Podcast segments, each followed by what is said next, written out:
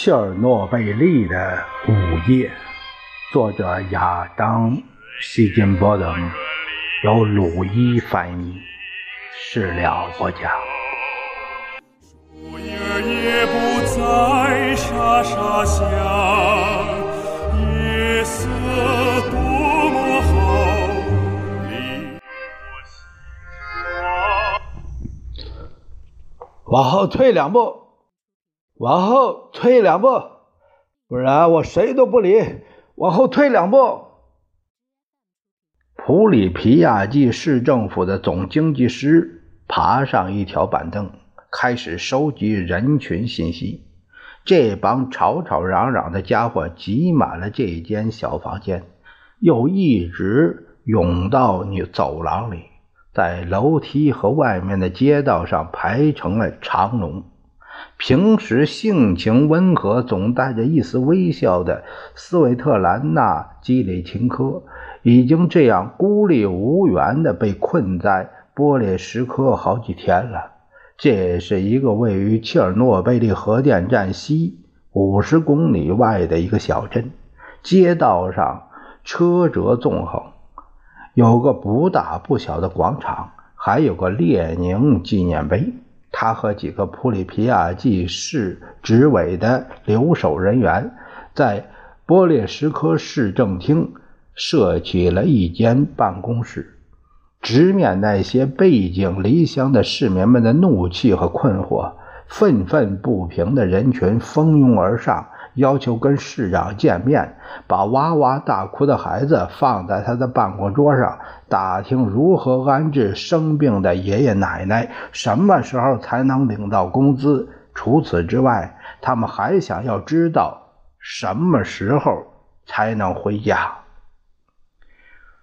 四月二十七日，星期日，等到夜幕降临，至少有。两万一千人从他们位于普里皮亚季城中的现代公寓仓皇离开，被巴士撂在乌克兰西部湿地平原上的五十多个小镇和乡村中。他们被告知仅需准备离家三天所用之物。很快，这是。这些被连根拔起的家庭携带的食物、现金、干净的衣服都用光了。他们随即发现，即便是之前认为干净的那些东西，也并非如此。波列什科镇医院外的大街上，一位放射剂量测量师搬来桌子，设了个临时的监测站。他前面摆起了一长队被疏散的群众，队伍移动得很快，永远见不到缩短。这位测量师一面用测量设备清除他们的衣服、头发、鞋子，一面慢悠悠地用他疲倦单调的声音念着：“干净的，污染的，污染的，干净的。”去下风口倒掉你的衣服，啊，干净的。污染，污染，污染。一开始，许多接纳疏散人员的农户都很和善，对他们热情相待，而这些人也充分利用这种善意。维克托·布留哈诺夫的妻子瓦莲京娜是一位训练有素的工程师，她被安置在罗茨瓦瑞夫。一个村庄集体农场实验室负责人的家里边帮忙挤牛奶，但在疏散过程中，瓦莲京娜与怀孕的女儿和自己的母亲走散了。她对自己的丈夫究竟遭到何种命运，家人到底身在何处是一无所知，而且她也根本没有地方去打探消息。三十公里之外。娜塔莉亚·谢夫琴科和他两岁的儿子基里尔与一千两百名难民一道暂住在鲁格维基土坯草房堆里。这是乌日河边的一个偏僻的居住点，连一部电话都没有。最后一次见到自己丈夫亚历山大时，他在普里皮亚季医院的病房中向他挥手示意，告诉他回家把窗户关上。从那时起，关于他究竟被带到哪儿去了，现在的情况如何，他一点消息都没有。这母子俩在普里皮亚季城中住一栋楼的另外两个邻居，一道。住在一对年老的农民夫妇家里边，房子很小，他们让出了自己的卧室，让这些新来者居住。谢普钦科一家和其他家里有小孩的人一起睡在床上，其他人只能睡地板。星期一，那位老汉带着孩子们去钓鱼了，但基里尔还在生病。屋子里也是潮乎乎的。到了星期二的时候，已经没有足够的食物喂饱三家人了。娜塔莉亚也几乎花光了身上所有的钱。她跟以前的邻居恳求：“小盖，让我们离开这儿吧。”于是两人凑了些现金，刚够买去基辅的巴士票。抵达后，他带着基利尔去了机场，登上了一架飞往摩尔多瓦的飞机，去投奔住在那里的父母以及只有一街之隔的亚历山大的爸爸妈妈。到摩尔多瓦后，她再次开始搜寻丈夫的下落。到星期三的时候，对于这场事故的官方消息还是在封锁中。即便是那些在其他原子能电厂工作的人，也被蒙在鼓里。但有一些细节却开始透露出来。两个家庭借助各种关系，尽可能的搜找讯线索。通过一位住在莫斯科、在军队中有认识人的叔叔。娜塔莉亚得知核电厂伤势最严重的那些人已经被送进莫斯科一家附属卫生系统的第三总局的特种医院，那里专门收治苏联的核工业工人。娜塔莉亚和她的婆婆当天上午飞到莫斯科，发现整座城市显然与乌克兰那场危机一无所知。人们都在忙着准备第二天的五一劳动节庆典。两个女人对于到哪儿才能找到亚历山大产生了分歧。娜塔莉亚拿到这个医院地址是在苏联生物物理研究所的地界上，那里是戒备森严，限制出入。亚历山大的母亲打听到另外一个地方。卡西拉高速公路边上有一个癌症研究中心，它位于城中另外一个区。他坚持他的信息来源是可靠的。娜塔莉亚不想和他争辩。当这个癌症中心的员工告诉他们那里没有叫亚历山大·谢夫琴科的病人的时候，两个人就叫了一辆出租车，穿过整座城市，前往第六医院。等他们到达目的地，已经是下午两三点了。但只看了一眼，娜塔莉亚就就立即知道自己找对地方了。那是一栋极其朴素的九层褐色的砖楼，被草坪、铸铁的篱笆墙包围着。虽然自身看起来十分不起眼，但四周的景象却远非如此。所有的进口都是严防死守。带着辐射检测仪的技术人员对每个进出大楼的人的鞋子、裤子都进行检查。一大群人已经守在正门的检查站的外面，在那里挤挤挨挨的面孔中，娜塔莉亚认出了许多来自普里皮亚季的熟人。所有人都和他一样困惑、惊慌，但谁都不准进入医院。就在。娜塔莉亚站在那儿打量情况的时候，一名医生从前门走了出来，开始大声朗读一份切尔诺贝利电厂的患者名单和他们当前的状况。人群中嘈杂混乱，焦虑不安，彼此推搡、叫喊着提出问题。当有人听不清到底说了清什么时候，这个医生不得不又一次又一遍的重复。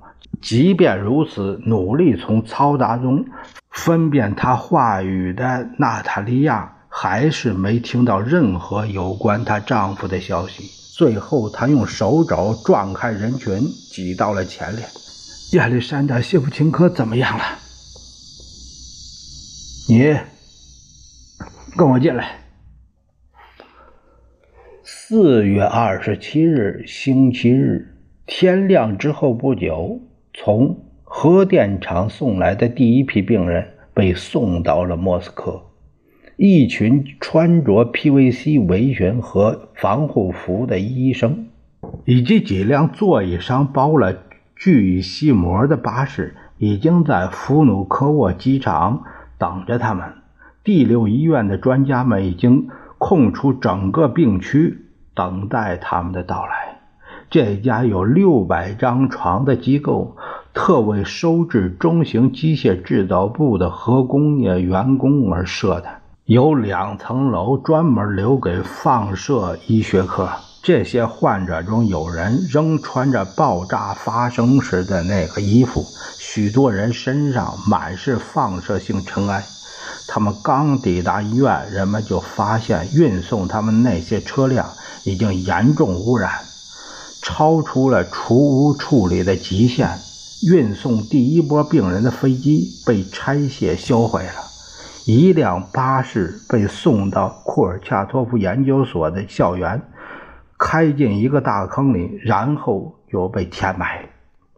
到星期日晚上，一共有两百零七名患者住进了医院病房。绝大多数是电厂的操作人员和消防员，也有在燃烧的机组边值守的保安，在放射性尘埃中等公交车的建筑工人，以及在冷却水道旁旁边垂钓的人。一百一十五人被诊断为急性辐射综合症。其中十人受到辐射剂量非常大，医生们立刻认定他们几乎已经不可能活下来。第六医院临床部门的负责人是六十二岁的安格林娜·古斯科娃医生。早在三十多年前，苏联核武器项目最初启动时，他就开始从事放射医学研究。一九四九年，他刚刚成为一名神经病科的医生，就领命前往乌拉尔山脉以南的封闭小城车里亚宾斯克四零这个地方，治疗在马雅科生产联合体产生布工厂中工作的战士和古拉格犯人。被派到整个苏联最敏感的保密位置之一，就算是古斯科娃这样的专业人士，也对自己要去哪里是一无所知。可一旦到了地方，他们会被禁止离开，或者是与外界通信。古斯科娃在马亚克待了两年还没返回，他的母亲甚至以为他要被捕了。正关在克格勃的地牢里边。然而，就在他母亲给秘密警察写信请求将他释放的时候，这位年轻的医生却在条件艰苦的生物物理前沿阵地闯出了一片事业的新天地。在马雅克，古斯克娃遇到了他第一批急性辐射病受害者——十三位因恶心呕吐。而来到他诊所的古拉格犯人，因为对他们的症状缺乏了解，这位医生误以为是食物中毒，治疗后就打发他们回去继续工作了。直到这些人再次就诊，抱怨高烧、内出血的时候，他才发现他们在二十五号放射化学工厂。在这个附近已经被辐射性核素严重污染的土地上挖沟的时候，被暴露于恐怖的核辐射的辐射场之下，而且至少有一个运气不太好的犯人已经受到了致死剂量的辐射。六百雷姆。后来，那些在工厂机床前工作的年轻女性开始得上一种怪病：虚弱、头晕、浑身剧烈疼痛。一个患者甚至疼得只想要往墙上爬。古斯科瓦是有史以来第一批记录下这种心病的这个症状的医生。这是一种由于长期低剂量接触放射性同位素导致的慢性辐射病，简称为 CRS。他设计了一套筛查治疗这种疾病的方法，开展了一系列研究，并向他在中型机械制造部的上司进言：只要小心控制，工人不会因辐射暴露。导致太大损伤，为此他迅速得到提升。他曾前往坐落于哈萨克大草原、占地数万平方公里、被称为多边形区，这个地方叫塞米巴金斯克秘密武器实验基地，目睹了苏联的第一批原子弹实验，并为那些爆炸后马上冲进引爆区。拍摄照片的摄影师进行治疗。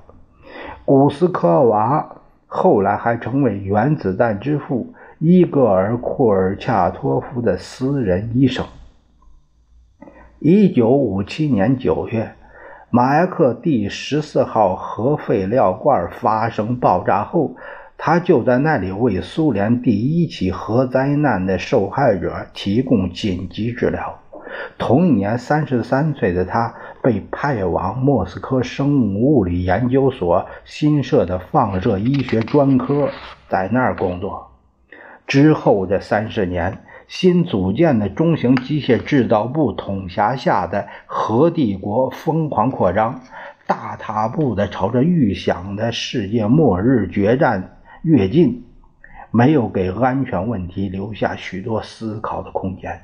前进的代价就落在那些不幸的反应堆技术人员和被辐射的潜水艇艇员身上。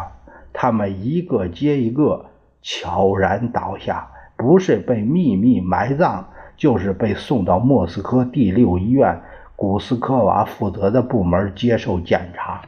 事故本身依然是严格保密，而且在事后，那些幸存下来的病人。也被禁止向外透露，让他们患上那些可能余生都会为其所困的疾病的真实原因。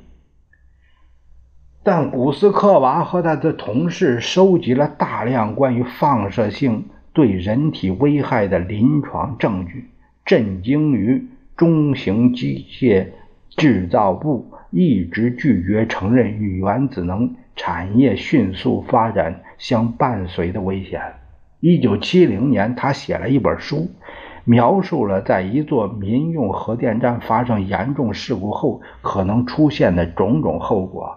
但当他把手稿递交给苏联卫生部副部长的时候，他勃然大怒，这把他扔出了办公室，禁止他出版此书。此后一年，他把历年来治疗中的临床发现。编纂为人类辐射病，为此他还获得了列宁奖。到一九八六年的时候，古斯科娃已经主持这所全苏联最大的放射性的损伤专科十余年之久。他诊治过有一千多名严重辐射的暴露者，对于。核事故的了解可能比世界上所有其他医生都多。作为一名忠诚的共产党员，苏联医疗行政体系中为数不多的一名女性高级干部，她的作风十分强硬，身为手下员工所惧怕。但她对自己为保护苏联人民和国土安全所做的工作深感骄傲。他独自一人住在第六医院所在地的一间公寓里边，床边的电话会随时将核紧急事件发生的消息告知给他。娜塔莉亚·谢夫琴科只花了很短的时间就通过了检查站，走上了五级石阶，透过第六医院的门口。但在麻木与恐惧之中，这段时间感觉上似乎已经犹如永恒一样。完了，完了，他就这样想着。当医院巨大的木门在身后观赏的时候，娜塔莉亚才发现真相。她之所以从人群中挑出来，不是因为自己已经成了寡妇，而是因为家里的背景赋予了她。某种特权，娜塔莉亚的叔叔通过他在中型机械制造部认识的人搞到了一张特别通行证，可以让他进入医院。那天上午，他已经在那里等了他几个小时，心中疑惑：为什么他花这么长时间才过来？娜塔莉亚钻进了一个窄窄的电梯，只能容纳两名成员和一位电梯操作人员。医院里光线昏暗、破破烂烂，地上铺着香木地板，天花板很高，乱糟糟的电线从墙上的孔洞中露出来，东一处西一处垂在地上。所有的工作人员，无论是在走廊擦地板的战士，还是医生、技师，全都是一式一样的白色、蓝色的袍子，头上戴着帽子，口罩遮住了嘴巴、鼻子。每个房间的门口都铺着一叠湿布，保证辐射性尘埃不会四处飘散。电梯突然停在了八楼，娜塔莉亚打开门，左转进到了八零幺病房。亚历山大就在那里，和一个他不认识的男人消防员普拉维克合住一间。他原本浓密的、总是舒不服帖的头发，现在已经剃得短到紧贴着头皮。我操！看我成了这个样子，看这脑袋。自打最后一次见到他，经过这如此惊慌不安的几天后，娜塔莉亚的心中只有喜悦。不管那天晚上在核电厂究竟发生了什么，他所熟悉的那个莎莎就在这里。看上去他一点都不像住进专科医院的那种病号。星期一早上，当他们在医院的病床上醒来，谢夫琴科和其他核电厂操作人员，包括副总工程师加特洛夫。班组长亚历山大·阿基莫夫和年轻的高级反对控制师列昂尼德·尼图诺夫已经不再能感觉到辐射病的急性反应。在星期六早些时候，困扰他们的眩晕、呕吐已经消失不见了。当晚投入救火的消防员们都是一些大个子、健康的小伙子。他们也恢复了活力，吵吵嚷嚷，坐在病床上打扑克。一些人感觉好的不行，医生们所能做的只是勉力将他们留在医院。余下的症状看起来十分轻微。一些人头痛欲裂，没有食欲，嘴巴发干，喝多少水都不管用。另外一些人发现他们的皮肤开始变红，接触过伽马射线。被放射性污水溅到的衣服和被浸湿的地方微微的肿了起来。亚历山大刚到这里，脑袋就被护士剃了个精光。这是在马雅克灾难后制定的标准治疗方案的一部分。因为那些重度辐射暴露的患者在事故几个星期后发现自己的头发成团的脱落的时候，一个个都被吓坏了。某些切尔诺贝利操作人员头发中的放射性现在已经高达正常值的一千倍。剃下来之后被收集在一个塑料袋里埋藏。莎莎看起来心情不错，已经开始跟自己的光头开玩笑，而且看起来一切正常。还会有什么问题吗？他对娜塔莉亚说。他不想在房间里说话，咱们出去抽根烟。